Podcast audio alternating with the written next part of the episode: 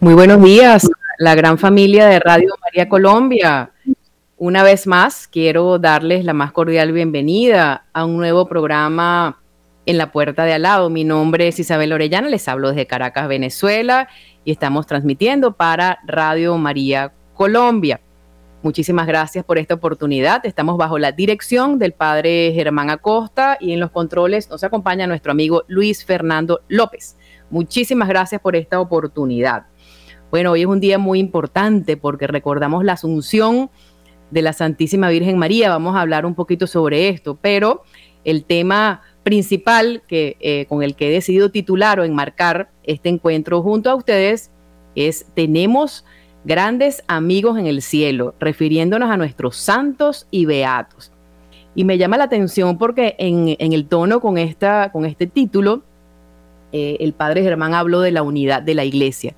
Y esta presencia de nosotros aquí a través de las autopistas digitales también es un signo visible de esta misión continental que lleva adelante la Virgen María, en donde ella nos usa pues como instrumento para acercarnos, para eh, hacer vida el Evangelio, para encontrarnos desde diferentes lugares del mundo. Bendito sea Dios. Así que vamos a pedirle a la Virgen María hoy, en este día tan especial, en el que recordamos su ascensión al cielo, que nos abrace, que nos acompañe y que nos haga siempre dóciles a esa llamada o a esa misión que Dios tiene para cada uno de nosotras. Esa cruz que está allí sonriéndonos, invitándonos a una vida nueva todos los días. Bueno, quisiera invitarlos también a participar, no me dejen hablando aquí solita, y lo pueden hacer a través de los números 601-746-0091. Eh, 319-765-0646 y también tenemos una línea gratuita a nivel nacional 018-000-180169 extensión 1. Ahí estaremos también abiertos a su participación, cualquier duda, cualquier inquietud, pues podemos conversar porque también queremos saber de ustedes. Esta es la gran bendición de, esta, de estos encuentros a través de, a través de la radio, que nos permite pues también eh, llevar la palabra de Dios y encontrarnos unos a otros desde diferentes lugares del mundo. Y bueno, les decía que hoy recordamos el dogma de la Asunción de la Santísima Virgen María.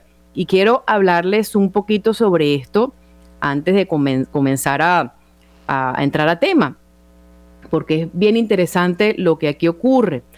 Eh, es un dogma, es un dogma de fe. Recordemos que un dogma es una verdad irrefutable eh, no hay vuelta atrás una vez que se declara esa verdad. Y bueno, la iglesia pues ha decidido declarar que María ha sido asunta en cuerpo y alma al cielo.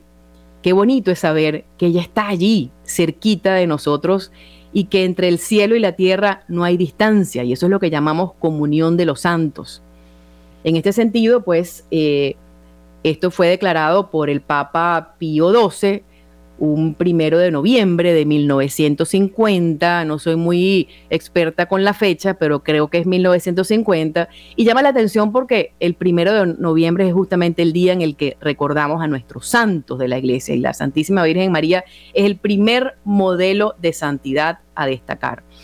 Pero hay un hallazgo también muy interesante en torno a esta asunción de María, porque el Papa Pío XII sentía esa necesidad de declarar la asunción de María como dogma, evidentemente sustentado en lo que nos regala la palabra de Dios, porque nada está fuera de lo que está escrito en la palabra de Dios. Cuando nosotros tenemos dudas, pues todo queda aclarado allí en esa verdad, sin, sin ningún tipo de, de interpretación propia, sino allí está. Y entonces él pedía, el Papa Pío XII pedía signos para poder declarar esta verdad. Y todo ello se materializó a través de un niñito de cinco años francés. Ese niñito pues sintió, eh, bueno, pasaron muchas cosas con ese niñito, no me voy a, extender eh, en, esto porque no es el tema en cuestión, pero va en hilo también a, lo que celebramos hoy. Y él pues eh, siente esa necesidad de, de revelar ese secreto que le estaba contando la Virgen María, en donde ella misma le decía que estaba en el cielo. Y pues ella le da todas las indicaciones a este niñito y el niñito pues llega hasta Roma y tiene una audiencia con el Papa, después de, bueno, muchos intentos fallidos, después de vivir esa bueno, esas contradicciones con su papá, que no le creía, imagínese usted un hito de cinco años, pues diciendo que, que está siendo instruido por María y diciéndole al papá vamos a viajar a Roma, una locura, como la locura de la cruz. Pues bueno, eso se materializó y en ese secreto, en esa conversación que este niño sostuvo con el Papa Pío XII, pues se ejecutó esa, esa declaración de ese dogma de fe.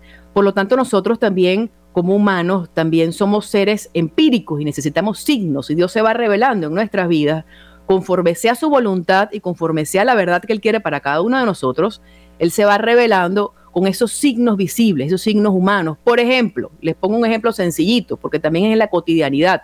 Yo estoy aquí sentada en Venezuela y estoy frente a una pantalla y veo a nuestro amigo Luis Fernando y entra una señora que no sé quién es y le da un abrazo. Bueno, yo estoy a distancia, pero yo sentí que Dios me estaba abrazando a mí también. ¿Por qué? Porque Dios me llamó, no porque yo quise, a este servicio, ahí en Colombia. Yo, cuando uno dice, cuando uno levanta las manos y uno dice, Señor, aquí estoy, eso va ocurriendo solito. Y ocurre también esa parte de contradicción que la gente pregunta, bueno, ¿y por qué haces eso? ¿Y por qué estás sirviendo? ¿Y por qué allá? ¿Y por qué no acá? ¿Y por qué? Bueno, estoy en manos de Dios. Entonces, esos pequeños gestos, cuando nosotros nos abrimos esa gracia, van llegando a nosotros de una manera muy cotidiana de una manera muy natural, así como Jesús encontró a la samaritana cuando ella estaba trasladando el agua. Vamos a creer entonces en esa verdad y vamos a creer eh, como miembros de la iglesia en unidad en ese dogma de fe que la iglesia nos regala. Y en el catecismo de la iglesia católica es importante que nosotros también seamos católicos muy formados en todas las cosas pues que, que Dios nos dice. En el catecismo de la iglesia católica, en el numeral 966, en torno a este dogma de fe de la Asunción de María, versa lo siguiente. Finalmente, la Virgen Inmaculada, preservada, inmune de toda mancha de pecado original, terminando el curso de su vida en la tierra, fue asunta en cuerpo y alma a la gloria celestial y enaltecida por Dios como reina del universo para ser conformada más plenamente a su Hijo, Señor de los señores y vencedor del pecado y de la muerte. Amén. Entonces, nada de lo que yo estoy refiriendo acá está alejado de lo que nos dice la doctrina y lo, de lo que está en la palabra de Dios. Además, el Evangelio de hoy es precioso porque nos habla de ese encuentro, eso nos lo cuenta nuestro amigo San Lucas y nos habla de ese encuentro que ocurrió entre María y su prima Santa Isabel, un encuentro que marcó la historia de la humanidad. María no preguntó, María no puso excusas, bueno, tengo un bebé en el vientre, ¿qué me va a pasar? Eh, eh, eh, bueno, el burro se va a caer o el caballo, ¿dónde iba? No, simplemente ya se puso en marcha ella fue al encuentro, se encontró con Isabel y allí ocurrió, también pues una verdad maravillosa. Y así va sucediendo en nuestras vidas. En este término, pues, nuestros santos y beatos nos van dando ejemplo de esa presencia viva de Dios con su testimonio. Ellos interceden por nosotros y están allí a los pies de María y Jesús para acompañarnos, para fortalecernos, para indicarnos el camino y ellos van apareciendo en nuestras vidas. ¿Cómo creemos nosotros esa misión tan preciosa que llevó la Santa Laura Montoya Peggy? Eh, a mí me enseñó muchísimo esa gran mujer, cómo ella llegó hasta esos indios, eh, aprendió su lengua, les enseñó el catecismo, todo lo que ella sufrió, todo lo que ella perseveró, todo lo que ella enfrentó, pues así nos toca a nosotros también. Y quiero entonces, a través de este programa, hacerles referencia de una manera muy sencilla y muy testimonial de qué manera algunos eh, modelos de santidad o testimonios, mm, está mejor dicho así, han aparecido de manera personal en mi vida para animarme, para alentarme en determinadas circunstancias. No me voy a referir a datos biográficos porque toda esa información en base a nuestros santos y beatos es dominio público. Pero sí quiero contarles lo que a mí en lo personal me han enseñado cada uno de ellos. Y en esto es verdad, queridos hermanos que nos escuchan, la comunión de los santos es real. Y Dios nos invita a esa unidad como iglesia, como refirió también el Padre Germán, y esa unidad se da en Cristo. En Cristo se va formando, se va fortaleciendo, se va forjando esa verdadera unidad en Él para poder continuar adelante en aquello que Él nos pide desde nuestra misión natural y humana de vida. Ahí donde existimos como mamás, como abuelas, como esposas, como esposos, como jóvenes, como estudiantes, vamos dándole sentido y vamos encaminándonos hacia esa santidad que Dios nos pide. Quiero contarles entonces que el primer modelo o testimonio o figura de santidad que llegó a mi vida fue Santa Teresita de Licio. Eh, fue una, una cosa muy linda lo que ella hizo conmigo y lo que hace con mucha gente, pero en este caso voy a, referirme de manera de testimonial. Ya sabemos quién es Santa, Santa Teresita de Licio. Eh, fue declarada doctora de la iglesia por el Papa Juan Pablo II y bueno, hoy en día nos deja un gran legado. Aquella mujer sufrió muchísimo, aquella mujer eh, lloraba mucho, aquella mujer se entregó plenamente a Dios, pero también ofrecía todo aquello por las almas y entendió qué es lo que se le pedía. Y algo más interesante, sus papás, los papás de Santa Teresita, han sido una, una figura muy importante en ese caminito espiritual de ella, porque ellos entendieron qué es lo que Dios quería, no solamente con ellos, sino con sus, otros, con sus otras hijas, Luis y Celia Martín, son los padres de Santa Teresita de Lisieux también han sido declarados santos de la iglesia, el segundo matrimonio santo. Y entonces, bueno, eh, Santa Teresita ofreció eh, que una vez que una vez eh, ella partiera al cielo iba a llenar la tierra con rosas. Y así lo hace. Y recordemos que las rosas, los rosales no dan solamente rosas, los rosales vienen también con su espina. Y entonces ella nos enseña ese caminito espiritual muy chiquitico, desde la humildad, pero no una humildad que se esconde, una humildad que es luz, a la luz de Cristo, a la luz del Evangelio, porque a veces confundimos y creemos en la humildad, que es estar así, cabizbajo y que nadie nos vea y no mostrar nuestros rostros. No, mostramos es a Cristo a través de nosotros. Pues eso hizo Santa Teresita allí en medio de las situaciones que, que le tocó vivir, enfermedades inexplicables, eh, eh, humillaciones, eh, bueno, todo lo que ella vivió, soledades, y así siguió adelante. Hay un hecho, un acontecimiento que ocurrió y que a mí me impactó y me formó muchísimo en este caminito espiritual está en progreso, al igual que el de ustedes. Y es que eh, ella ofrecía todos los, desagravios que le, que le, que le eh, procuraba la madre superior de la congregación donde ella estaba, las carmelitas. Y la madre superiora era muy hostil con ella, insistía en llamarla perezosa Evidentemente Santa Teresita, para los ojos del mundo, era una muchachita frágil, endeble, eh, tú no sirves para nada, eh, bueno, tienes pocos conocimientos, pero Santa Teresita era muy fuerte en el espíritu, porque estaba ahí pegadita a Dios, entendiendo paso a paso, según lo que ella iba viviendo, lo que Dios quería de ella, esa mortificación que se convirtió en santidad. Y entonces ella decidió, para poder lidiar con esa superiora que le estaba haciendo la vida imposible que la llamaba perezosa. Perezosa no, se sentía mal, tenía enfermedad, tenía, tenía sufrimiento, estaba tomando todos los dolores nuestros también para enseñarnos ese caminito espiritual de santidad. Desde lo pequeño, ahí, sin salir del convento. Eh, bueno, ella decidió no hacerle caso a la superiora cuando, cada vez que la llamase perezosa o cada vez que la insultaba.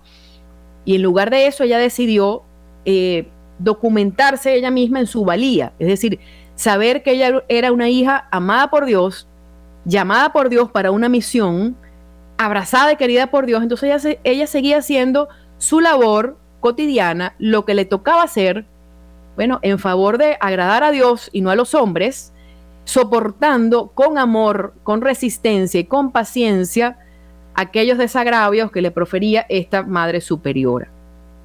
Y esa actitud humilde, confiada, confiada no en los hombres, sino en la voluntad de Dios, pues logró convertir a muchas almas, incluida esta superiora, y bueno, hoy por hoy ya sabemos quién es Santa Teresita de Licio. Y en ese momento en el que esa mujer aparece en mi vida así chiquitita, pues justamente yo estaba pasando por un proceso similar, en donde había pues un proceso de enfermedad, donde nadie entendía qué es lo que me pasaba, una enfermedad estomacal, eh, también eh, muchas cosas, y la gente insistía en llamarme perezosa, débil, exagerada, párate de esa cama, etc. Y hubo un hermano en la fe que le entregó el librito, muchos lo deben conocer, Historia de un alma, que es la autobiografía de Santa Teresita de Licio, y mi esposo me entregó el librito, ese librito me lo he leído tres veces, y mientras más me lo leo, más riqueza espiritual encuentro en él. Y bueno, en ese libro y en esa vida encontré fortaleza para poder seguir adelante en aquello que Dios me estaba pidiendo desde lo pequeño. Desde esa misión que Dios me dio de ser mamá, de ser esposa y bueno, esa ñapa de llevar este testimonio y ser evangelizadora a través de estos medios. El mundo a veces no lo va a entender, vamos a vivir contracorriente, pero es necesario, animados por nuestros santos y beatos, y también como la Santísima Virgen María, a los pies de la cruz, entender qué es lo que Dios nos pide. El escándalo de la cruz, la contradicción de la cruz. Imaginemos a María, todo lo que ella tuvo que ir entendiendo y guardando en su, corazón. Hay un sacerdote mexicano que hace esa, esa comparación muy bien. Y él dice, cada vez que nos pase algo, pues miremos a María, miremos también a nuestros santos, pero miremos a María, que fue la obediente por excelencia. Cuando el ángel se le aparece y le dice, tú vas a ser la madre de Dios, y en tu vientre, pues inmaculado, por obra y gracia del Espíritu Santo. Y aquella mujer no entendió, pero Jesús le decía en su corazón, espera lo que tengo para ti, espera lo que tengo para ti. Cuando el niño se le perdió y no lo encontraban y lo consigue entonces con un, poco, poco de letrados y en sacerdotes de aquel momento y ella angustiada, espera lo que tengo para ti. Cuando Jesús comienza a predicar y entonces ella no entendía tampoco aquello, pero se encendía en su corazón aquella necesidad de acompañar a su hijo desde el silencio. Y Dios le seguía diciendo, espera lo que tengo para ti. En la cruz, su hijo con los brazos abiertos, ensangrentado, entregando su vida por nosotros. Espera lo que tengo para ti, la resurrección. Y entonces allí, siguiendo en obediencia lo que Dios le estaba marcando, ella comprendió ese final feliz que puede ser hoy por hoy un escándalo para el mundo, porque Jesús continúa siendo un escándalo para el mundo. Cada vez que nos pasa alguna persona por delante con hambre, cada vez que vemos realidades humanas y nos hacemos la vista gorda, cada vez que dejamos a un lado la cruz que Dios nos que, la vida nos depara, porque no es Dios quien coloca la cruz, es simplemente la, la, gloria, lo que nos tocó, lo que le tocó a Él, pues nos toca a cada uno de nosotros. Y entonces, esa cruz permitida por nuestro Padre Celestial para poder avanzar. Pues bueno, cada vez que nosotros soltamos esa cruz, entonces no estamos siendo obedientes a lo que se nos pide. Y Santa Teresita de Licio, que es el primer modelo de santidad que llevó a mi vida, a quien estoy haciendo referencia en primer lugar, pues abrazó la cruz, la llevó con esperanza cristiana, ceñida a lo que su corazón y su fortaleza espiritual le estaba indicando, y hoy por hoy intercede por muchísimas almas para mayor gloria de Dios. Hay que ver la gran cantidad de milagros que ocurren por intercesión de esta santa y doctora de la iglesia siguen lloviendo pétalos desde el cielo, vamos a creer de verdad. Vamos a creer de verdad en todo lo que Dios nos está revelando a través no solamente de la Sagrada Escritura, sino también a través de esas vidas tan humanas, tan, tan eh, sufrientes como nosotros, también tan felices y gozosas como nosotros, viviendo humanamente lo que Dios quiere que vivamos. Esa es la comunión de los santos. El segundo testimonio de santidad que llegó a mi vida fue la Madre Teresa de Calcuta. La verdad que la Madre Teresa de Calcuta es un, es un icono de santidad, un modelo de santidad precioso eh, que promete muchas cosas, que enseña no solamente a católicos, sino también a personas de diferentes religiones y nominaciones. Y es impresionante lo que ella nos sigue enseñando y el camino que nos sigue marcando. Y es la caridad extrema, y la caridad extrema que se va llevando a cabo desde esa caridad que tenemos que comenzar a tener sobre nosotros mismos. La Madre Teresa, la mayor parte de su vida vivió en una gran sequía espiritual y la Madre Teresa se repetía constantemente, ven, sé mi luz. Y hay un libro que también llegó a mis manos en donde se reseñan las cartas de la Madre Teresa de Calcuta que ella dirigía a sus directores espirituales, también ella se sentía incomprendida porque ella, Dios había puesto en su corazón una misión universal. Y esa misión, hasta que no se materializara, su corazón no iba a estar quieto. Ella quería llegarse hasta Calcuta, ella quería estar allí con los más necesitados. Pero, pero Dios le decía, espera, y tuvo que esperar, y en esa espera ella sufrió muchísimo, pero también llevando adelante su obra. ¿Cuántas cosas hermosas no nos enseña la Madre Teresa a través de esas cartas que nos ha dejado como legado? Viviendo aún en medio de una gran oscuridad. Ella decía que ella vivía en una gran oscuridad, y eso nos pasa a nosotros, pero cuando nosotros dejamos entrar a Cristo y encendemos la lámpara o dejamos que Él encienda su lámpara en nosotros, aún en medio de las más profundas oscuridades, entonces, a ejemplo de la Madre Teresa, diciéndole a Dios, ven, sé mi luz, Él se va a materializar y va a permitir que nosotros sigamos adelante en aquello que Él nos pide, pequeño, mediano o grande, para su gloria. Eso es lo importante y lo que tenemos que entender.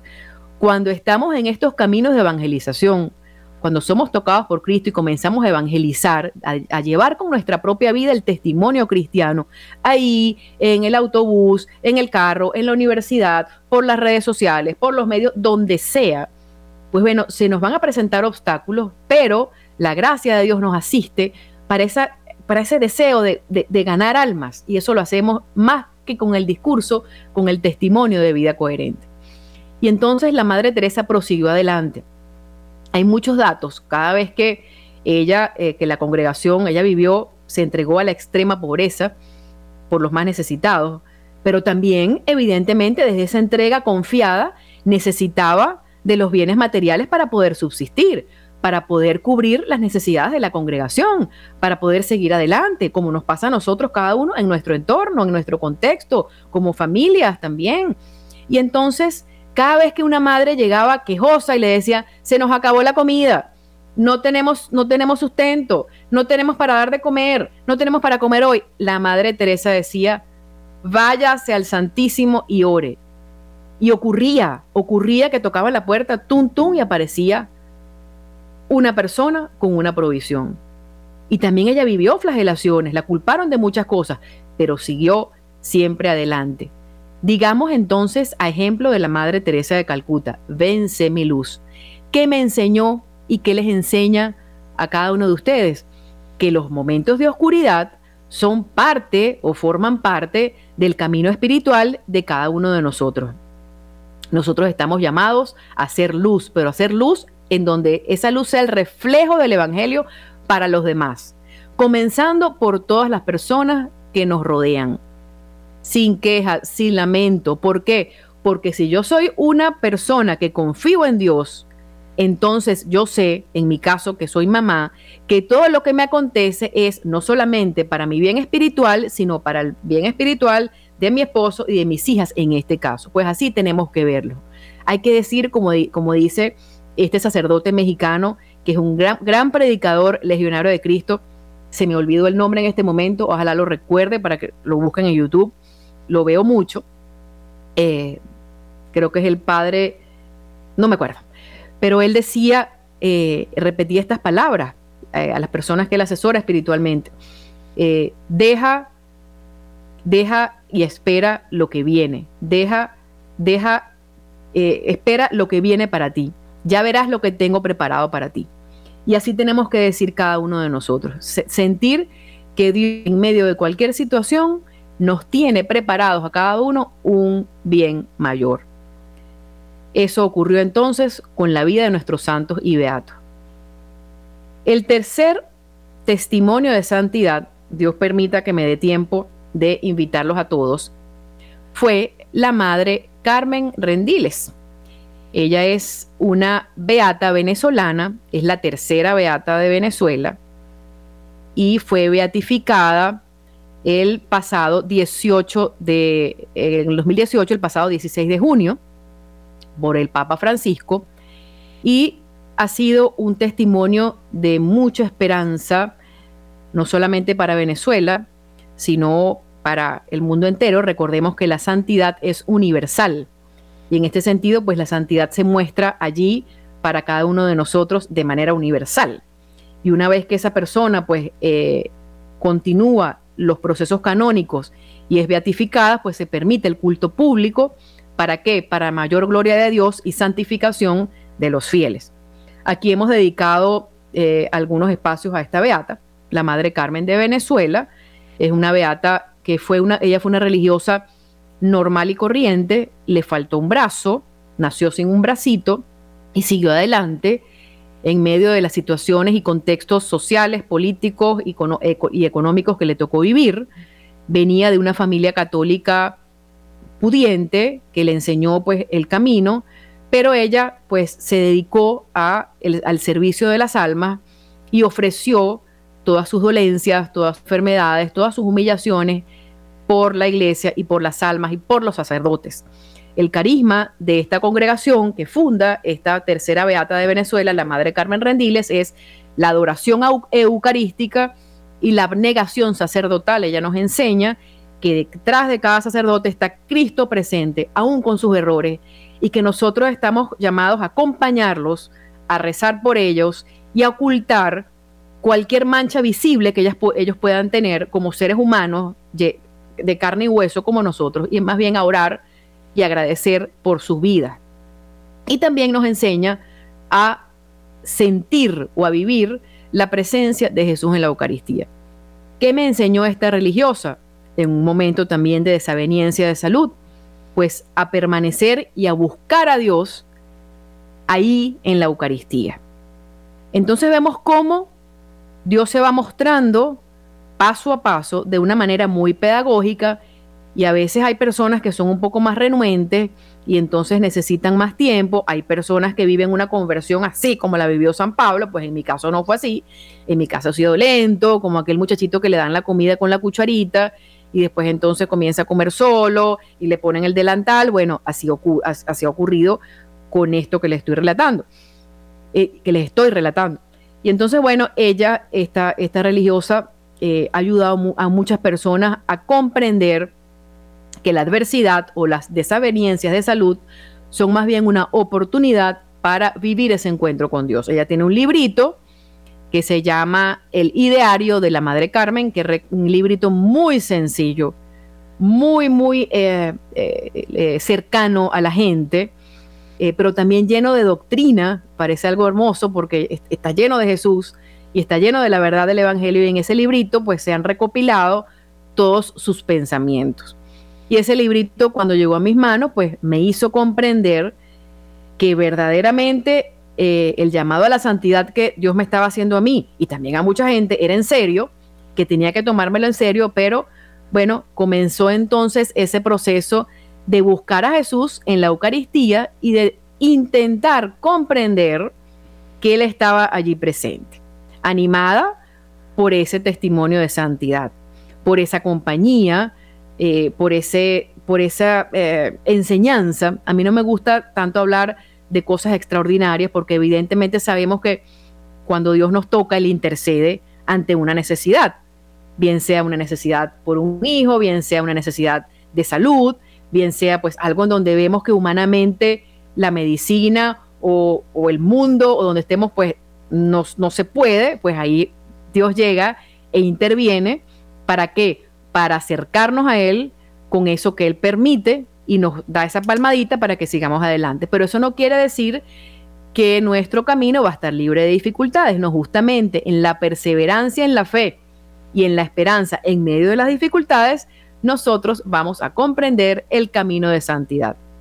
Y esta mujer que les acabo de reseñar, al igual que las anteriores, permanecía firme en la adversidad, permanecía con un, con uno, con una, un temple eh, muy, muy equilibrado, eh, dando lugar a cada cosa en su vida, a cada persona.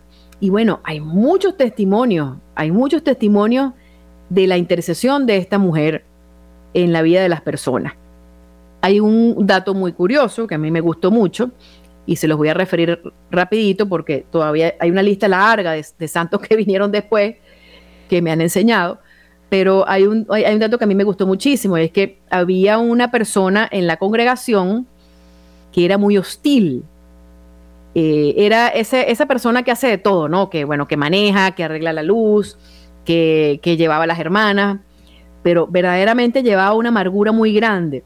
Y evidentemente desde el punto de vista humano, pues la reacción humana es, mire, le decían a ella que ya era la fundadora de la congregación, que por cierto esa congregación está, tiene presencia en varios países en el mundo, también en Colombia, eh, le dijo, eh, la gente le decía, Madre Carmen, saque a este hombre, saque a este hombre porque de verdad no, no, nos está haciendo la vida imposible, este, nos amarga. Y ella hizo evidentemente todo lo contrario, lo dejó y comenzó a acompañar esa alma como a muchas, pero esta está reseñada de manera especial también y, a mí me, enseñó. Y, ella sobre, sobre, sobrellevó esa, esa amargura y, la entendió que tenía una misión allí con ese señor, ¿no? Y entonces comenzó a hablarle de Dios, pero con amor, con sonrisas, con galletitas, con abrazos, como ese abrazo que se dieron estos hermanos ahí en la cabina. Y entonces ella eh, poco a poco fue tocando ese corazón más que con el discurso, con el testimonio. Finalmente, para hacer este cuento corto, porque no tenemos el tiempo suficiente, ella logró que ese señor se convirtiera, se confesara y que comulgara y esa comunión la hicieron juntos. Y llama la atención que partieron al cielo el mismo día. Qué regalo tan grande. Y entonces ahí es cuando Dios nos dice, déjame actuar, deja, espera, qué es lo que tengo preparado para ti.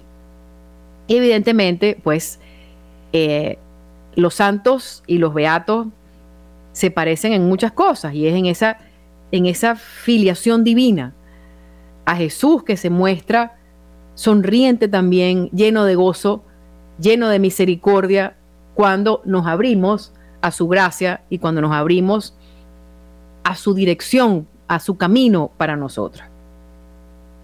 Luego, después de la Madre Carmen, vinieron más testimonios de santidad. Eh, yo soy venezolana y de acá pues eh, tenemos eh, cuatro beatos, tres beatas religiosas y un cuarto beato que es el doctor José Gregorio Hernández. Y es muy interesante lo que se nos enseña. Pero también he recibido en ese caminito espiritual las enseñanzas de santos y beatos de otros lugares que han aparecido en mi vida en momentos específicos para enseñarme el camino. Y voy a hacer en, este siguiente eh, eh, espacio referencia a Carlo Acutis. Carlo Acutis apareció también en mi vida de una manera muy especial, justamente en plena pandemia. Yo no lo conocía y como estaba eh, tan acostumbrada a la adoración eucarística en un día específico, junto a mi esposo, los días jueves, allí eh, en la congregación fundada por la Madre Carmen, eh, cuando llega la pandemia y se interrumpe esa adoración, pues yo me sentí muy mal. Era una necesidad, pero tal vez era una necesidad que se había vuelto dependencia. ¿Y por qué les digo esto? Porque nosotros tenemos que aprender a adorar a Jesús también en nuestra faena cotidiana. Por ejemplo, si estamos manejando algo tan simple como, como lo que ocurre entre un papá y una hija o un hijo cuando los lleva al colegio, cuando los lleva a la escuela. Pues ahí es un momento de adorar a Jesús en la Eucaristía porque se está viviendo un encuentro. No es encuentro cuando el papá deja de llevar al hijo y se va a adorar a Jesús en la Eucaristía. No. Nosotros tenemos que también aprender a sentir a Dios en todas partes y ahí lo adoramos con nuestro testimonio haciendo lo que Él nos pide. Y entonces, claro, cuando a mí se me interrumpe la adoración eucarística, yo me siento mal encima de la, del estrés que estábamos teniendo eh, por efectos de la pandemia. Me siento muy desolada verdaderamente y entonces comienzan a aparecer esas a través de las redes, a las cuales también yo me negaba rotundamente, pues esas, esas adoraciones eucarísticas en línea. Y en una de esas adoraciones eucarísticas, pues vía YouTube, que tienen tiempo además, eh, una persona hace referencia a Carlo Acutis. Y bueno, Dios me inspira a través del Espíritu Santo y le escribo a esa persona. Y llego a través de las redes a un grupo de seminaristas que se identificaba como o Asociación de Amigos de Carlo Acutis y ellos me direccionan para poder llevar ese testimonio y comenzar a entender en mí primero lo que Dios me estaba pidiendo. Pero entonces llevo ese testimonio a Radio María aquí en Venezuela, en ese momento estaba sirviendo aquí en Venezuela, y entonces eh, comienzo a hablar de él, pero también comienzo a entender qué es lo que Dios me estaba pidiendo, que era esta evangelización a través de los medios digitales en este momento haciéndose desde mi casa, desde dos lugares diferentes, transmitido para muchas partes. ¿Y por qué les cuento esto? Porque en cada momento de nuestras vidas así nos va a ocurrir cuando nosotros nos abrimos a su gracia, a la gracia de Dios, y le decimos, aquí estoy, como decía Carlos Acutis de una manera muy sencillita, pues él se va a ir materializando no solamente con los santos y beatos que están reseñados por la Iglesia Católica, sino también con esos santos de la puerta de al lado. Y de allí viene este nombre, que salió de una manera muy natural, y eso es importante referirlo. Bueno, ¿quién es esta persona que nos está hablando? ¿Por qué está en este programa? ¿Por qué desde Venezuela? Bueno, porque ha sido, eh, gracias a Dios y así Dios lo quiso. Pero en una entrevista que me hizo el padre Germán Acosta, estando al aire, él me invitó a un espacio y fue algo muy natural, muy bonito, compartimos algunos poemas, eh, bueno, yo me sentí de verdaderamente acogida y entonces eh, de manera muy natural, cuando cerramos y él me hace la, proposición de ofrecerme pues este espacio, eh, me viene inmediatamente el nombre Los Santos de la Puerta de lado porque sentí que en la Puerta de lado, que es en este país hermano Colombia, pues están también las, está también la santidad.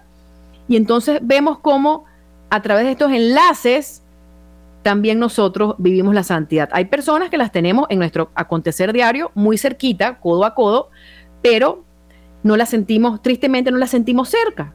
¿Por qué? Porque son personas que a lo mejor no han vivido esa experiencia de comunión con Cristo, pero estamos llamados, una vez fortalecidos en estos espacios juntos, pues a invitar a esas personas, no dejarlas por fuera. Y entonces en nuestra vida va a ocurrir así. Dios va a buscar esos instrumentos también, a esos santos de la puerta de, al lado, que se hacen presentes, presentes en nuestras vidas de manera humana, de carne y hueso, para direccionarnos a través de ese caminito espiritual que Dios nos pide. ¿Qué nos enseña Carlo? Carlo Acutis, como muchos otros también, pero en este caso estoy refiriéndome a Carlo porque apareció así en mi vida, no lo busqué, eh, Carlos me enseñó de entrada que también la santidad puede vivirse de una manera cotidiana, siendo una persona normal y corriente ahí en el mundo.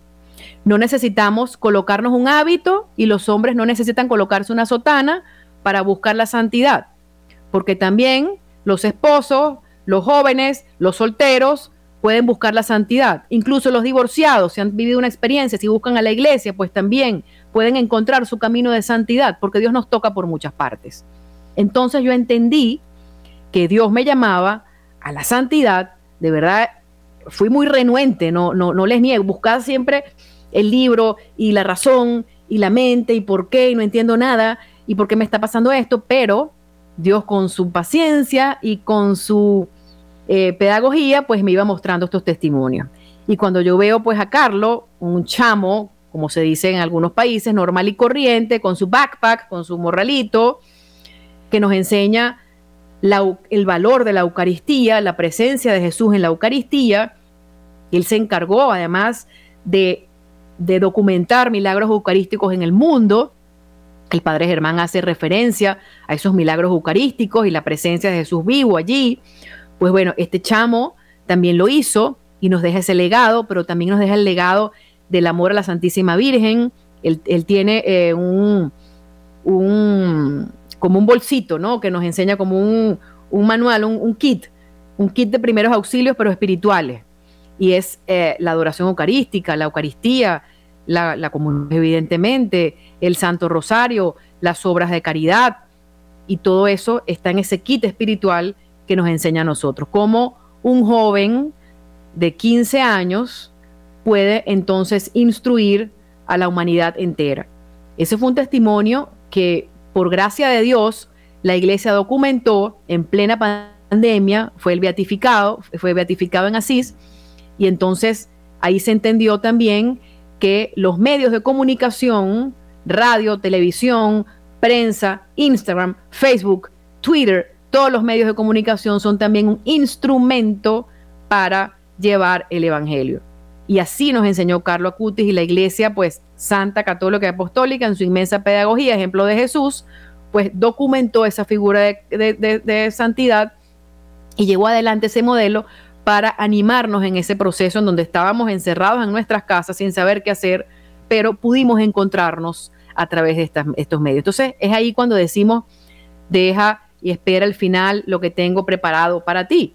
Y nadie entendía. Y hay que ver cuánto bien se hace a través de estos medios. ¿Cuánto bien se hace con estos programas? ¿Cuánto bien se hace, por ejemplo, a través del Santo Rosario Continental que se lleva adelante todos los, días a las 7 de la noche hora Colombia, en donde se conectan varias personas de distintas partes del mundo y oran y se unen y ofrecen. Ahí se hace mucho bien. Personas que de pronto están pasando por una desaveniencia de salud y entonces no pueden salir del hospital o están en sus casas y se unen en oración a través del Santo Rosario. Y bueno, hay testimonios también, todos los medios posibles. Entonces son viables para nosotros encontrar, eh, encontrarnos y poder seguir adelante. Bueno, y seguimos entonces acompañados por estos modelos de santidad. Hoy estoy aquí hablando con ustedes desde Caracas, no, no hay invitados en esta oportunidad. Les cuento que a partir de, de las próximas dos semanas vamos a comenzar a invitar a una red de psicólogos que nos van a acompañar, psicólogos católicos que nos van a acompañar en este caminito en la puerta de al lado, personas profesionales que también han encontrado que la santidad es posible en el ejercicio de su profesión. Pero hoy estamos acompañados por nuestros santos y beatos.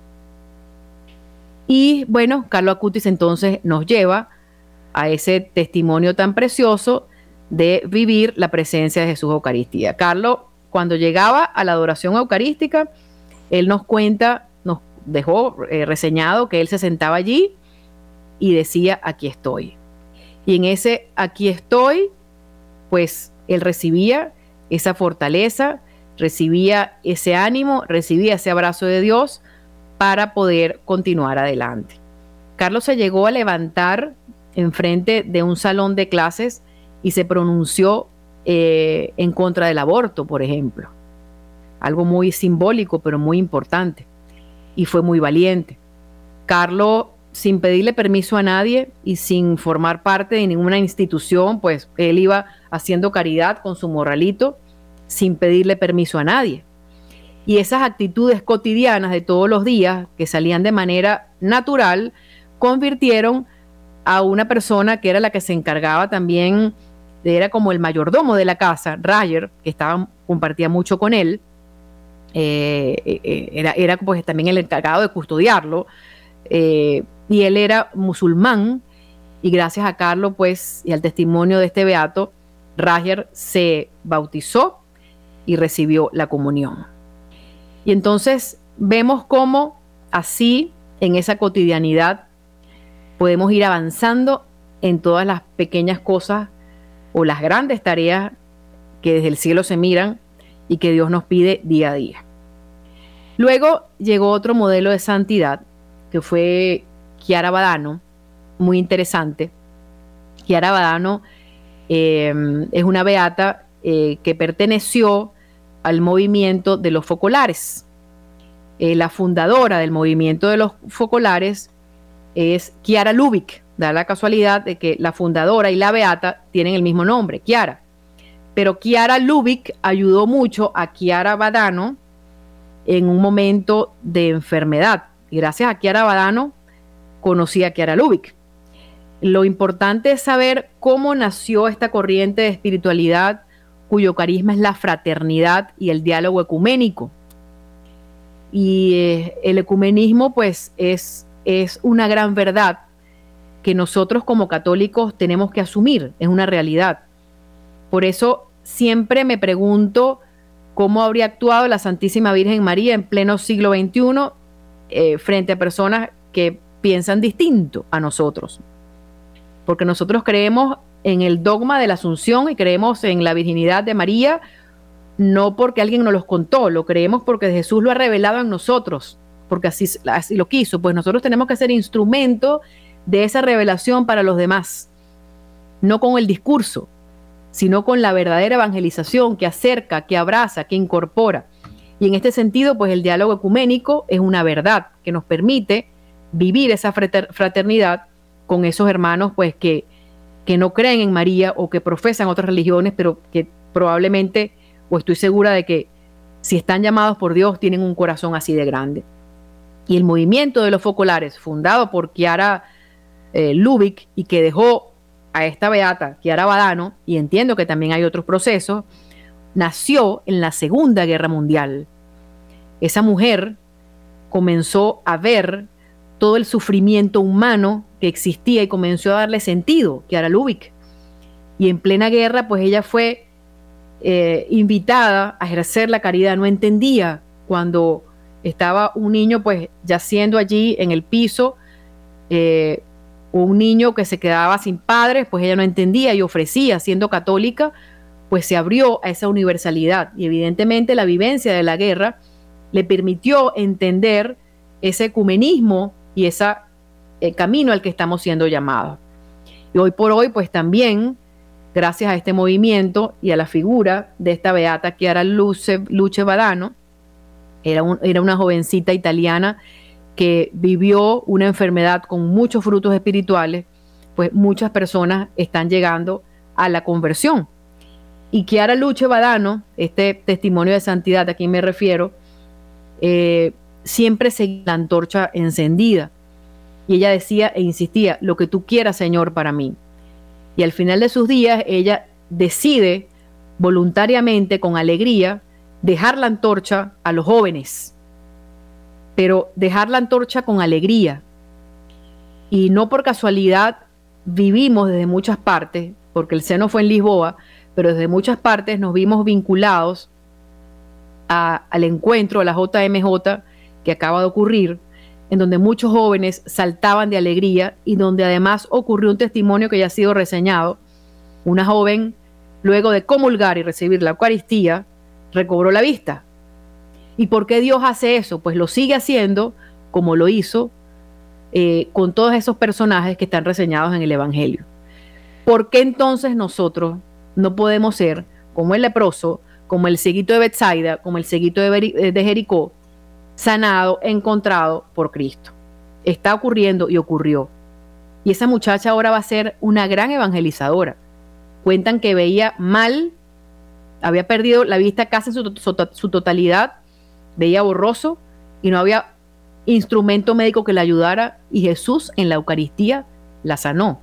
Esto no es un milagro que está documentado, ni ha ocurrido aquí ninguna beatificación. Esta es una santita de la puerta de al lado, una joven normal y corriente que vive su vida como usted y como yo, que recibió un milagro por, por Cristo una vez comulgada, una vez que comulgó en la JMJ. Esa disposición que ella tuvo de corazón, pues entonces la llevó a lo mejor a diferencia, porque hay muchas personas que dirán, bueno, pero a lo mejor hay otras personas que no lo, no lo hicieron con ese fin. Dios toca de todas maneras, no, no, no nos convirtamos en unos jugadores permanentes, en unos dictadores que estamos todo el tiempo pues eh, señalando a los demás. Simplemente las cosas ocurren cuando a Dios le provoca y Dios decidió utilizar a esta jovencita para materializar un milagro. Qué precioso lo que está ocurriendo hoy en pleno siglo XXI.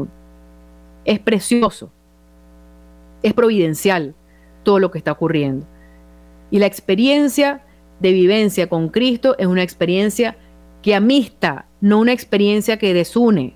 Es una experiencia que no saca a las personas, más bien que las invita. Es una experiencia que se da de manera natural.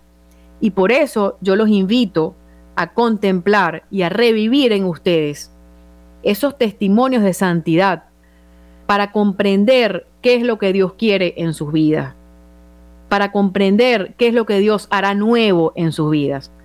Así que hoy, día en el que recordamos el dogma de la Asunción de María, pues yo los invito a revivir esa gran verdad.